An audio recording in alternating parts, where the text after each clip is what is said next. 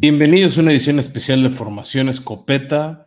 Hoy en circunstancias especiales este, va a aparecer monólogo escopeta, aunque es la escopeta mundialista, porque eh, nos canceló el último minuto el invitado especial que teníamos para cubrir la baja por enfermedad del joven Beto, que espero esté de vuelta para mañana, pero no importa, les vamos a dar gran contenido de calidad en este programa especial y muchas gracias a todos los que nos acompañan a través de YouTube en Comedy Network, este programa fiel fundador de de Comedy Network para, para que puedan checar todos sus picks, sus recomendaciones, tanto de NFL como FC.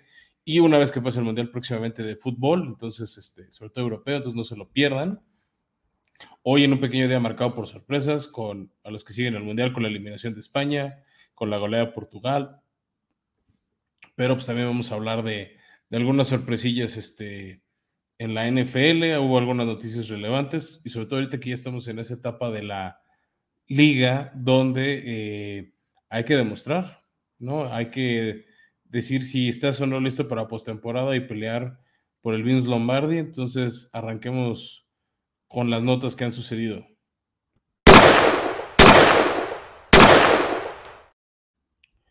Y bueno, eh, arrancamos con algunas notas que empezaron a darse desde el domingo. La primera fue la lesión en el tobillo de Jimmy Garoppolo, el coreback de San Francisco, que de hecho pues era el segundo coreback que estaban usando este año. Habían arrancado los que ya no se acuerdan porque parece que fue hace mucho tiempo, septiembre, con Trey Lance, eh, el coreback novato que habían tomado un par de años en el draft.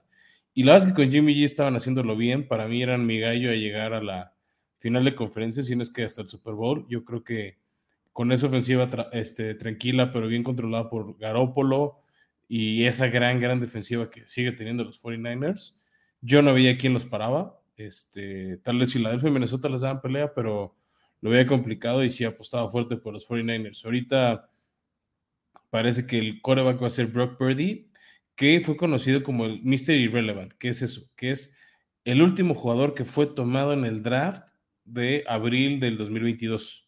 ¿no? Se le dice Mr. Irrelevant porque las probabilidades de que esté en un equipo que dure son pocas. También tú decías, bueno, un equipo que tiene a Jimmy Garoppolo de banca, a Trey Lance para que quieran un tercer quarterback pues, para estos momentos. Y la verdad es que jugó bien contra Miami, ya hablaremos un poquito de eso más adelante, pero, pero no se vienen días emocionantes para, para los 49ers.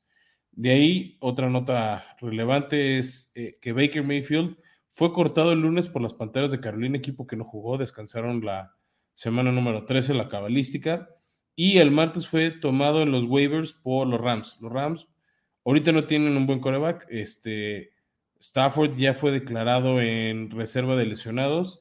Eso quiere decir que se va a perder los próximos cuatro, bueno, cuatro partidos, que son la semana 13, la 14, la 15 y la 16, por lo menos. Y se prevé que de plano ya no regrese en lo que queda del 2022 y en una de esas que no regrese nunca, ¿no? Ya se empezaron a, sondear la palabra retiro en el caso de, de de Stafford. Entonces, pues está John Wolford, que no lo ha hecho terrible, pero pues creo que tampoco convence. De todos modos, tener un quarterback suplente con cierta experiencia, con cierta capacidad como Mayfield puede funcionar y quien quita en una de esas, Sean McVay eh, lo hace brillar.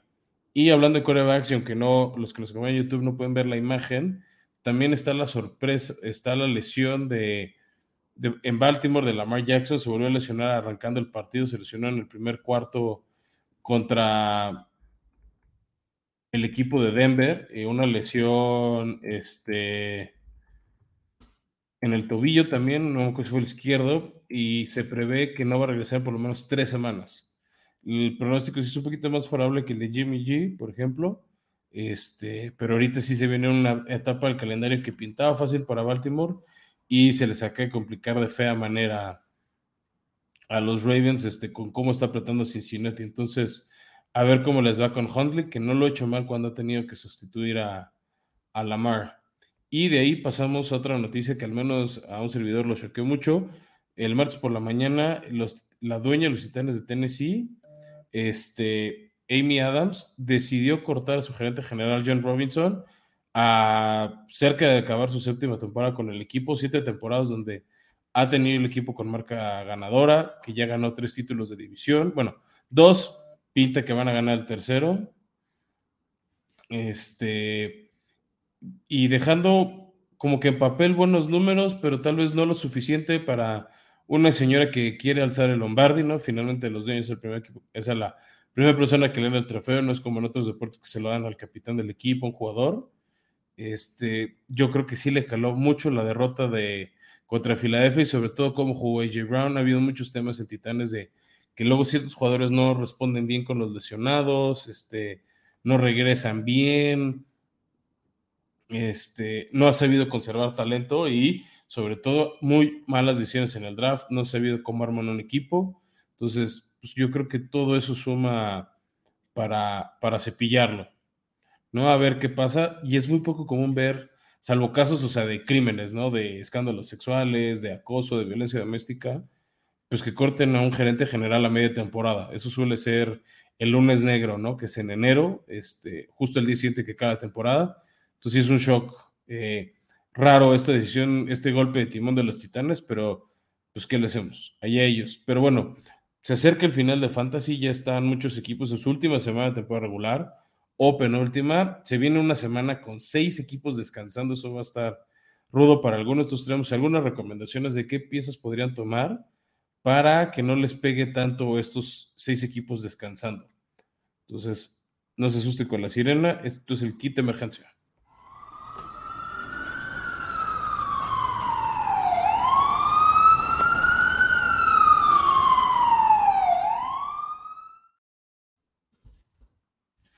Bueno, aquí como pueden ver los que nos acompañan, está nuestras recomendaciones de quién tomar este, esta semana en Waiver Wire.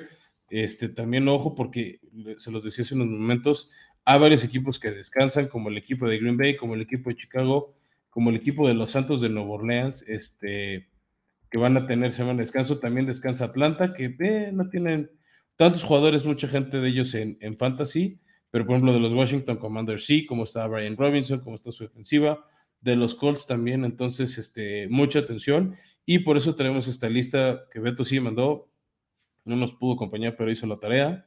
Entonces voy a arrancar con ellos. La primera es el corredor de Jets que tuvo un gran juego contra Minnesota a pesar de la derrota, que es Bam Knight. Eh, desde la lesión, hace no mucho en los Jets, este, de Breezy Hall, han batallado mucho por mantener estabilidad en la posición de corredor. También se hablaba de Son of a Night, eh, se trajeron a James Robinson de, de, Jacksonville, como que todavía no termina de cuajar a alguien, pero pues, el que más acción vio y que además lo hizo bien este, la semana pasada y que pinta que lo hará la siguiente contra Buffalo es este, este joven Knight. Entonces, adelante, está rindiendo bastante buenos puntos para un corredor y está en más de la mitad de las ligas. Entonces, este, aprovechenlo. De ahí nos pasamos con otro corredor, ¿no? Pensando lo que le decía de Brian Robinson o Aaron Jones, si tienen a Green Bay, o AJ Dillon de Green Bay. Está acá Makers. Este es un jugador bastante inconstante. Yo creo que por eso lo ven disponible en aproximadamente 50% de las ligas. Este, entre él y Darrell Henderson, como que no se compartían la titularidad, se la rolaban, iban, volvían. Entonces, este, pero ya desde hace dos semanas, y más con los temas de coreback, eh, ha vuelto Cam Makers a, la titularidad y está teniendo la mayoría de los snaps. Entonces, mi recomendación es aprovechenlo este, y, y, tómenlo si necesitan un corredor. De ahí cerramos con la última recomendación de Beto, que es el receptor de Baltimore, de Marcus Robinson. De Marcus está disponible en prácticamente todas las ligas. Tuvo un juego contra Denver, a pesar de que solo hizo un touchdown el equipo de Baltimore. De hecho, lo hizo por tierra su coreback pero vio mucha recepción de pases, este, tuvo buen porcentaje de yardas y pues como es un jugador suplente, esos suelen luego tener mejor química con el, este, con el quarterback suplente porque son con los que entrenan todos los días, ¿no? Como que le llaman first team reps y backup reps. Entonces, el primer equipo tiene sus repeticiones en las jugadas con el equipo titular, ¿no? Entonces, el quarterback 1 con los receptores 1, 2, 3, corredor 1 y 2. Y los suplentes hacen el mismo ejercicio con los suplentes, la línea ofensiva suplente, etcétera, etcétera. Y este, y pues ahí es de donde viene este joven Robinson y pues es donde entrena con Huntley. Entonces luego por eso estos receptores que salen de la nada funcionan este, tan bien, ¿no? Porque pues están más acostumbrados, el coreback ya sabe cómo se mueven y a dónde lanzarles y ellos entienden los movimientos. Y de ahí pasamos a otras tres recomendaciones. Estas este, son en tres posiciones diferentes a lo que, bueno, una es posición similar que es Michael Gallup, que por fin regresó a un plan estelar, tuvo un juegazo el domingo contra los Colts que no pusieron resistencia contra los Vaqueros de Dallas.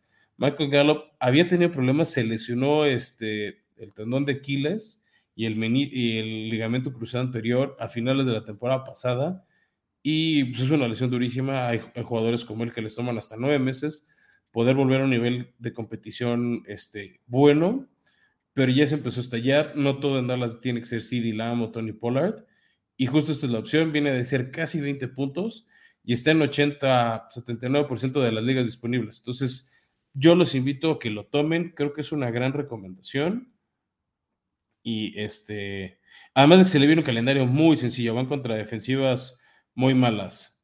Este, empezando por la de los Houston Texans el próximo domingo, ¿no? Entonces, les digo, pensando en fantasy, que siguen sus playoffs, que necesitan esta victoria, este, les conviene, ¿no? Eh, si, quieren un receptor. De ahí, una posición que ha sido una batalla cuesta arriba para mucha gente por la inestabilidad de la posición, salvo que tengas a Travis Kelsey, que es la de ala cerrada o tight end. Entonces, este.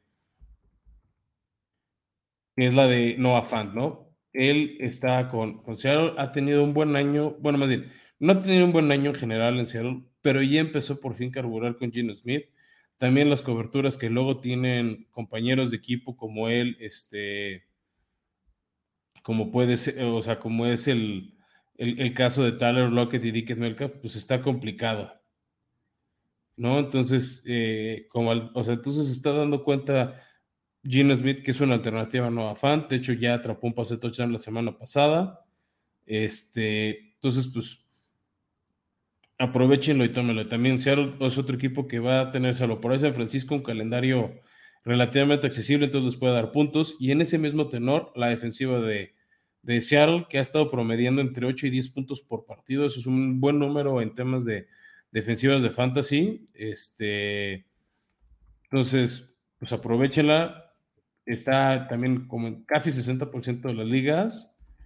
Este, entonces, su recomendación es tómenlo. ¿No? Si tienen más dudas, ya saben que nos pueden buscar en arroba escopeta podcast en Instagram y Twitter y les vamos respondiendo. Si alguien nos está acompañando en la transmisión en vivo y tienen duda de alguna recomendación para fantasy o quieren platicar algo de los partidos que se vienen, pues adelante también vamos a estar leyendo los, este, los comentarios para los que nos siguen en YouTube. ¿No? De ahí pasamos ahora sí a nuestra siguiente sección, porque vamos a hablar de todo lo que pasó en esta semana cabalística. In tight coverage. Bueno, no, ya lo decíamos, vamos a estar cubriendo la semana número 13, que arrancó el jueves pasado con otra victoria contundente de Buffalo a los Pats, que después de haber sido el cochinito de Tom Brady, ya empiezan a empezar a ganar de regreso. La verdad es que ganaron tranquilamente a Patriotas. Patriotas jugaron con su uniforme rojo clásico, que la verdad se ve más bonito que el Flying Elvis, pero era lo único bonito de Patriotas en el campo. La verdad es que, aunque Mike Jones tuvo un mejor juego, no le dieron pelea, nunca le pudieron competir en nada a Buffalo, los dominaron tranquilos. Lo único que me preocupa a Buffalo, pensando en playoffs, porque van a estar en playoffs, es este que no tienen juego terrestre, no tienen juego en sus alas cerradas. Entonces, un buen equipo con esquineros que nulifique a Stephon Diggs y a Isaiah McKenzie le va a costar mucho más trabajo a Buffalo vencerlo y más porque sigue cometiendo errores en zona roja en las últimas 20 yardas eh, su, coreback y esos son errores prácticamente imperdonables, ¿no? Lo que está haciendo Josh Allen de intercepciones en zona roja, en zona de anotación, en un partido de playoffs te cuesta en la eliminación, ¿no? Entonces, este, todavía tiene tiempo para pulir esos detallitos y mejorar el equipo Búfalo, que con esta victoria y unas derrotas que sucedieron el domingo, se hizo la, la carambola y ahora están nuevamente como sembrado uno de la americana y con esa semana de descanso y haciendo que todo el mundo vaya a la tundra de Buffalo en los playoffs. Eso la es bastante positivo para ellos. De ahí arrancamos con los juegos del domingo, donde Pittsburgh dominó tranquilo a Atlanta. Se los dijimos, es un partido cerrado, de pocos puntos, equipos que están en plena reconstrucción, pero al menos Pittsburgh quiere mantener sana la estadística de que su coreback, Mike Tomlin, nunca ha tenido este, marca perdedora. Entonces, pues todo pinta que va por ahí pero sí era como pelea de inválidos, por los que han visto el meme de South Park. De ahí un partido malísimo, o sea, qué bueno que lo vi en resumen y no en vivo, que fue el partido de Baltimore en Denver, este, no más bien Denver en Baltimore, perdón. Eh, partido de 9-10, ya se les decía hace unos momentos, se lesionó Lamar Jackson empezando el primer cuarto y pues la ofensiva de Denver es una basura. Este, y nada, nada de producción ofensiva, bastante este, triste lo que, está, lo que está haciendo Denver con, con el talento que hay. No parece que este es Russell Wilson, que de todos tuvo una oportunidad al final cuando ya anotó y le dejaron como 15, 20 segundos en reloj este, los Ravens a Broncos, intentó mover el balón para hacer un gol de campo y ganar 12-10, este, y se quedó como 2-3 yardas cortas la patada de McManus de, dar la vuelta al partido, pero no te deberías ir así. pero también preocupa al otro lado de Baltimore que no supieron mover el balón, que no está sabiendo ser una ofensiva productiva y por ahí se les viene en el calendario Cleveland que empieza a despertar, Pittsburgh que siempre les da mucha pelea y Cincinnati que anda con todo. Entonces, creo que sí es momento de prender los focos de alarma este, allá en Baltimore. De ahí pasamos un duelo que tenía una cierta relevancia histórica para la liga, no tanto en temas de playoffs, es Green Bay contra Chicago, porque el que ganaba este partido se convertía en la franquicia con más victorias de la NFL. También ellos se llevan de calle a muchas otras franquicias por el tiempo que han estado y por los ganadores que históricamente han sido. Aaron Rodgers, que parecía que no tenía mucho y, que se habló de que si jugaba o no jugaba, tuvo un gran partido. Este, esa conexión que está haciendo con Christian Watson está siendo súper productiva, súper buena y dominaron a placer a Chicago. Y con esta derrota ya Chicago se convirtió en ese momento en el primer equipo eliminado de contención de playoffs. Ahorita son último lugar, de, no, penúltimo lugar de la liga. Este es el último. Este, y muy, muy desafortunado eh, para Chicago, que bueno, ya sabíamos ¿no? que estaba en reconstrucción, pero eh, con Justin Fields nos habían dado flashazos y como que nos estábamos, por lo menos está siendo emocionante ver al equipo de los Osos. De ahí pasamos al partido que estuvo en televisión de cable disponible para todos, que fue la humillante derrota que le propinó Filadelfia Titanes. Eh, Filadelfia los dominó a placer. AJ Brown tuvo su juego de revancha, donde eh, les hizo dos touchdowns, atrapó pases para más de 100 yardas a su, ex, a equipo y les hizo cobrar los daños, por así decirlo, de haberlo dejado ir, ¿no? Este, Filadelfia demostró por qué es ahorita el equipo número uno a la nacional, uno de los más fuertes candidatos, a mi gusto, con Minnesota, Buffalo y Kansas a este, estar peleando por Vince Lombardi en el Super Bowl. Y Filadelfia, o sea, no, no pestañó, no, no se quebró al final, metieron a su quarterback suplente que también hizo anotaciones, entonces, pues no se, no se estresaron, no sudaron y, y también muy bien su defensiva, que se había criticado mucho que les podían correr fácil, pues al menos pararon en seco a Derek Henry y eso habla muy bien de esa defensiva. De ahí pasamos a la derrota de Jacksonville contra Detroit. Ya no puedo volver a hablar bien de Jacksonville. Lo lamento, Beto, cuando escuches esto. Pero empiezan a jugar bien y ¡pum! se caen. O sea, la verdad, preocupante o triste eh, cómo estaba bien Jacksonville. Y aquí, como dato curioso, Jacksonville es la segunda defensiva mejor pagada de toda la liga. O sea, si sumamos, digamos, todo el presupuesto, el tope salarial que se le destina este, para, para el equipo, o sea, digamos, si tienes el 100% del presupuesto que, se le dedica al equipo, eh, la mayoría de los equipos lo tienen en la ofensiva, muy pocos a la defensiva. Y, y Jacksonville es el equipo que más, el segundo equipo que más presupuesto le a su ofensiva, y no lo pareció. Detroit los dominó. También Detroit venía muy descansado porque habían jugado el jueves de acción de gracias, entonces fue como una mini semana de descanso. Este, y los apabullaron. Gran juego de Jamal Williams por tierra.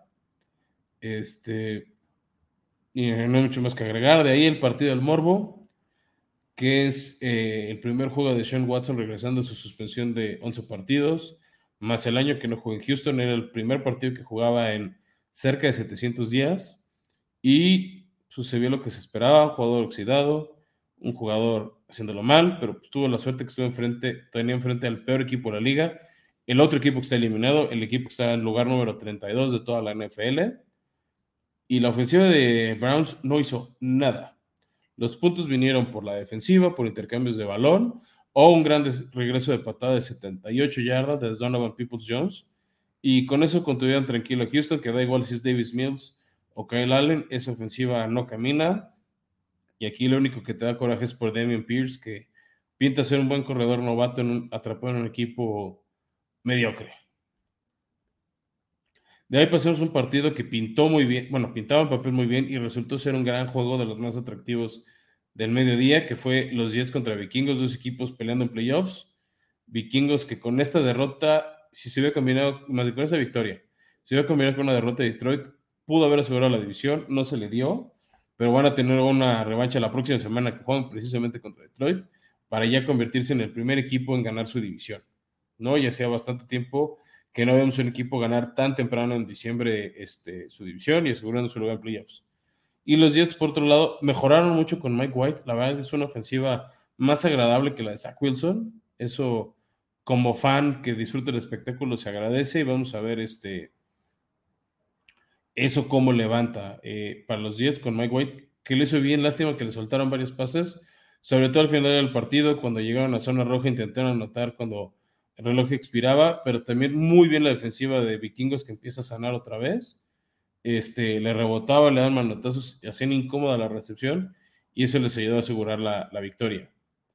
Luego pasamos al último partido de mediodía, que fue un empate, sí, otro empate en la liga, de 20-20 entre los Commanders y los New York Giants. Este empate nos va a echar a perder a todos el cuadro de playoffs porque es como ocho y media de victorias o siete y media de victorias, cinco y media de rotas, cinco rotas. Entonces, tentemos de desempate y así nos va a complicar mucho la vida. También a estos dos equipos este, no les ayudo, no les ayuda mucho el tema de, la, del empate. O sea, al final es, pues no perdiste, pero pues tampoco ganaste. Entonces, ejemplo, puede acabar un equipo 8, 8 y 1. Entonces, pues no tienes marca ganadora, pero tampoco tienes marca perdedora. Entonces, les digo, nos va a cuatrapear mucho las estadísticas más adelante.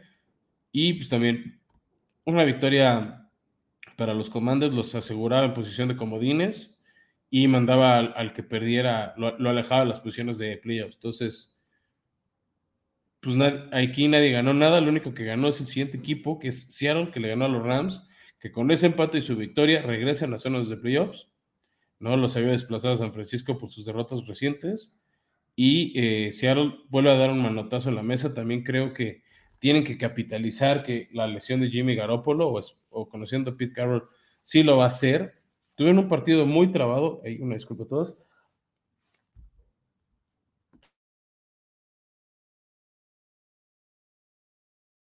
Ya, perdón, temas técnicos. Eh, se complicó mucho la vida, les costó sangre ganar el partido de los Rams. Ahí es cuando ves que es un partido divisional, que es un partido que se pelea a, morir, que se, que se busca ganar de ambos lados. Entonces, eh, por un lado da gusto ver lo que hizo Seattle con Gene Smith, que se tardaron en carburar. También sufrieron la lesión este, de, Kenneth Walker eh, empezando el partido. Esa no se ve tan grave como las otras que les hablamos al inicio de los copetazos, pero es una lesión a considerar en temas de fantasy y que le puede complicar la vida a Seattle de aquí en adelante. Luego, el que fue uno de los mejores partidos de la tarde, o en papel lo era, es Miami contra San Francisco. San Francisco ganó sin, sin despeinarse mucho a Miami. Por fin Tua Tango Bailoa tuvo una derrota después de iniciar. Habían estado presumiendo mucho los fans de los Delfines que Tua estaba invicto cuando iniciaba un partido y lo acababa. Y ahora no se pudo. Este, la verdad es que la defensiva de San Francisco es formidable, es una de las mejores de toda la liga. El tema es lo que ya hablamos, ¿no? Jimmy G se lesionó al inicio del partido. Brock Purdy, su suplente, lo hizo la verdad bastante bien, avanzó bien el balón, tienen un buen juego terrestre. Christian McCaffrey tuvo otra vez un gran día, como que ha sido un día, un domingo muy bueno, un domingo regular, otra vez bueno, ¿no? Este, también por la rotación de, de Kyle Shanahan, pero bueno, aquí aprovecharon y vamos a ver de aquí en adelante cómo capitalizan eso. Y luego, ahora sí, hablemos del juego de la semana para mí que fue el Kansas City contra Bengals, partidazo, repetición de la final de conferencia del año pasado, o bueno, si nos año calendario de este, enero de este mismo año, y tercera derrota consecutiva que le propina Bengals a Kansas City. Esa es la primera que es en, Cincinnati, los otros dos habían sido en Kansas. Pero es un equipo que se le indigesta y ya con el regreso de Jamar Chase, cuidado con, con, Bengals, están siendo un gran equipo, es una ofensiva formidable.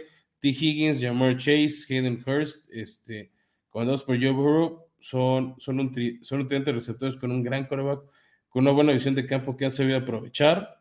Tal vez ahí el eslabón débil es que Joe Mixon sigue con el, en el protocolo de conmoción. Y aunque Sam, Samaje Perry, su corredor suplente, no lo ha hecho mal, no tiene la explosividad o el talento de Mixon. Entonces, ahí puede estar el talón de, de Bengals. Y del otro lado, Kansas, pues no pueden depender solamente de Travis Kelsey. Necesita un poquito más allá de otros jugadores. Eh, Patrick Mahomes medio la recibió, pero pues sí se nota una baja de calidad.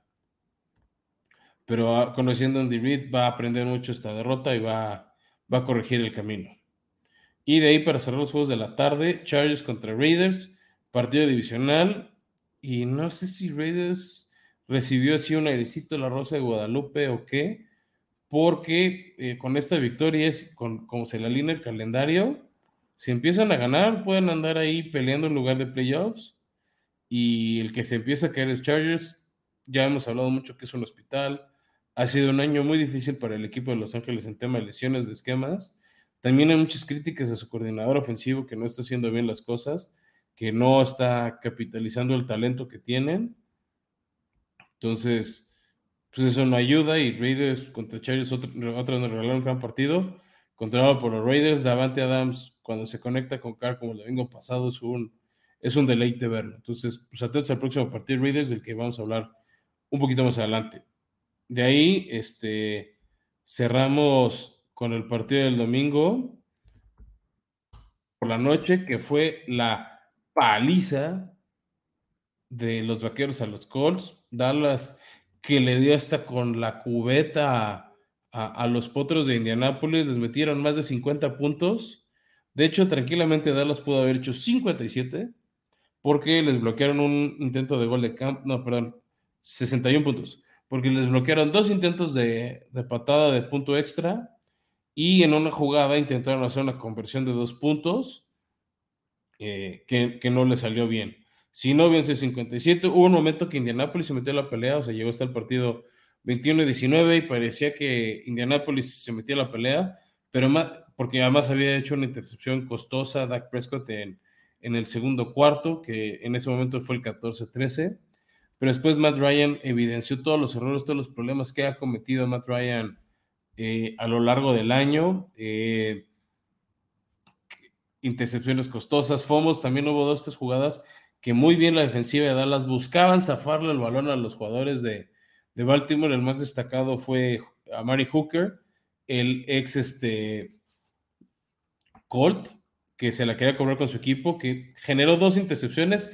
La primera no pudo regresarla hasta touchdown porque eh, un, compañero suyo intentando bloquear a, a, un ofensivo de Colts, sin querer empuja y empuja a su compañero y se sale del campo y ya no puede anotar y ya la segunda la regresó a la casa sin mayor problema y fácilmente. Entonces, gran partido de Dallas. Para mí ahorita el segundo tercer mejor equipo de toda la NFL. Mi gran duda con Dallas es que hasta que no los vean en en playoffs demostrar esto que vimos este domingo, me va a costar comprarlos como un serio candidato al título, pero esta defensiva, esta ofensiva, cuando carburan, son de mucho miedo.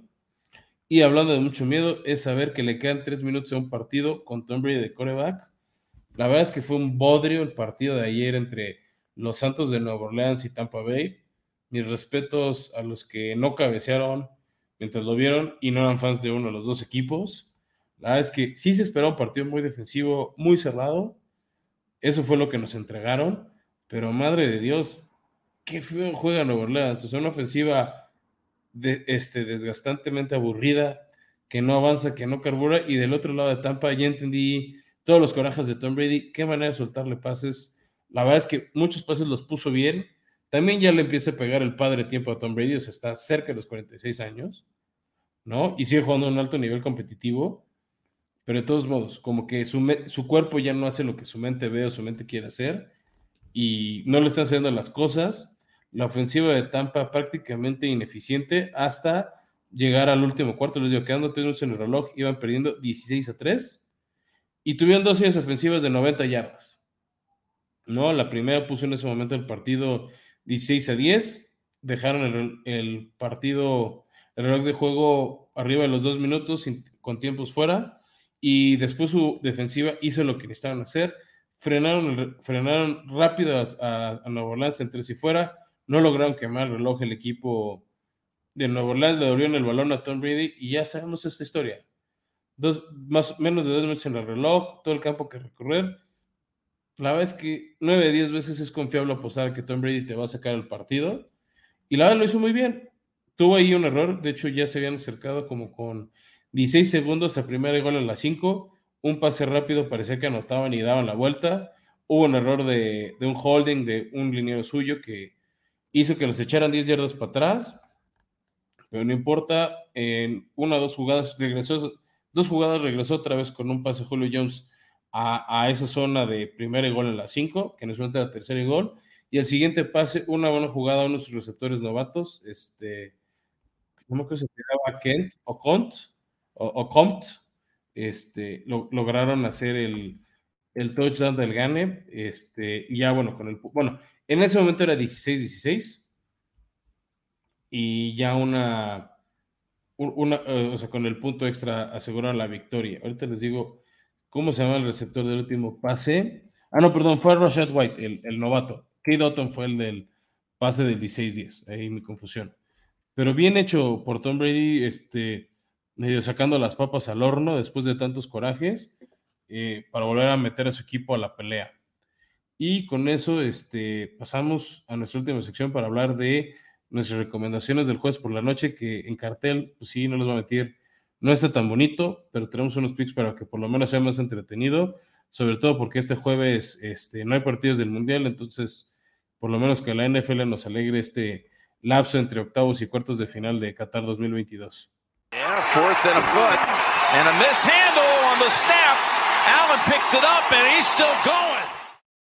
Y bueno, llegamos a esta recomendación, dos equipos este, que tienen mucha presencia en Los Ángeles, que no se sorprendan si lo ven en tele, ver muchísima, pero muchísima afición de los Raiders en el SoFi Stadium. Por años, en los 80s, este, Raiders fue un equipo dominador. De hecho, en Los Ángeles Raiders, o sea, fueron Oakland Raiders, Los Ángeles Raiders, Oakland Raiders, ahora Las Vegas Raiders.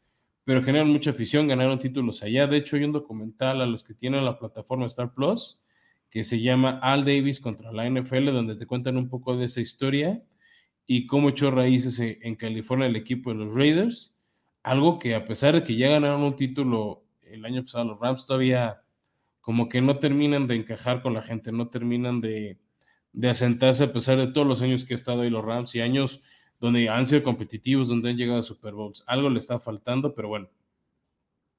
Arrancamos con nuestras recomendaciones de picks. Sale favorito Raiders este, por seis puntos. Aquí lo que les estamos recomendando mucho es tomar los seis puntos a favor de los Rams yo creo que va a ganar Raiders, pero va a ganar por un marcador más apretado. Por eso es que estarían cobrando con este pick, ¿no? Si toman, o sea, yo creo que los Raiders van a ganar por 3, 4 puntos, este, algo así como un 24-20 más o menos. 23-20. Entonces ahí es donde van a poder ustedes cobrar este pick de, de, este, de Ángeles Rams más 6. Y el otro que le recomendamos base son las altas de 42 puntos. Son equipos con malas defensivas, que han permitido mucho daño a sus rivales. Entonces, esos son los partidos donde es muy fácil cobrar. Y también, es lo que les digo, queremos un partido, queremos un partido este, que nos divierta.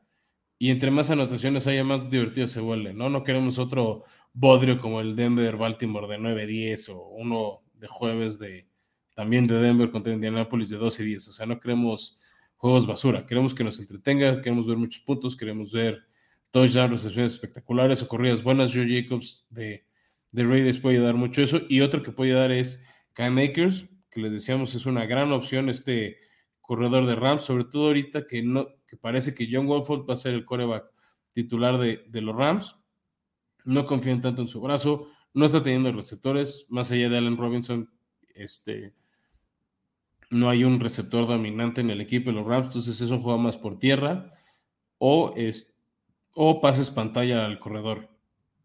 Y Cam Akers es la verdad bastante eficiente para producir yardas después. Entonces, pues aproveche este, la recomendación de riesgo, el pick de riesgo es que eh, Akers va a ser al menos un touchdown. No sabemos exactamente en qué momento, pero si tú tomas esta apuesta con 100 pesitos, te llevas 220 pesos más, además de tus 100, en cualquier momento que anote Cam Akers, ¿no? En el momento que suceda, este, cobras. Y la otra, este, que implica más riesgo, es que el primer equipo en anotar van a ser los Ángeles Rams y no Las Vegas. Este, aquí es apostarle un poco a que tarden en carburar el equipo de Derek Carr y no tanto el equipo de los Rams. Y anoten también en el último partido, este, los últimos dos partidos, de hecho, de las primeras, en la primera ofensiva de Raiders han cometido intercepción, entregas de balón. Entonces, con que le dejen un campo corto la ofensiva de Rams, con un gol de campo cobran esta apuesta, con 100 pesos se llevan 120 pesos más. Entonces, es una buena recomendación. Este, les digo, con un poquito de riesgo, esperando que, que Rams nos haga quedar bien al inicio del partido y ya después si se caen o, o no gana, pues cobramos las otras. Y es más, en una de esas pueden cobrar las dos juntas, ¿no? Si esa primera anotación es un touchdown de, este, de Cam Akers, pues ya cobran las dos, ¿no? Porque fue el primer equipo en anotar y porque Cam Akers fue el que hizo el touchdown. Entonces, pues se podrían llevar, si la meten en un parlay que es más riesgo, sí se están llevando cerca de 500 pesos con 100 pesitos de apuesta. Pero bueno, se los digo con, con antelación, aguas, que eso es con riesgo.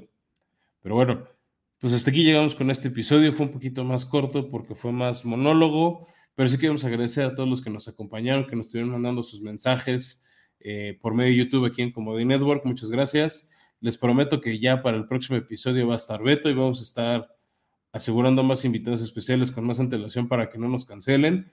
Pero también queremos abrir la puerta. Si alguien de ustedes quiere participar, quiere venir y opinar, quiere hablar y decir, no, esta apuesta está loca, o ese partido no fue un bodrio, fue entretenido porque esto o aquello. Bienvenidos, solo escríbanos, déjenos el comentario aquí en YouTube o en Instagram o Twitter en arroba escopeta podcast de quiero participar, quiero un episodio y con mucho gusto los, los tenemos aquí con nosotros este, platicando porque al final eso es lo que buscamos aquí, que sea una conversación de fans agradable, amena y más ahora que se está llegando a, a los momentos fundamentales de la temporada. Así que muchas gracias, yo soy Fresco Flores Meyer y les agradezco que me hayan acompañado en este espacio.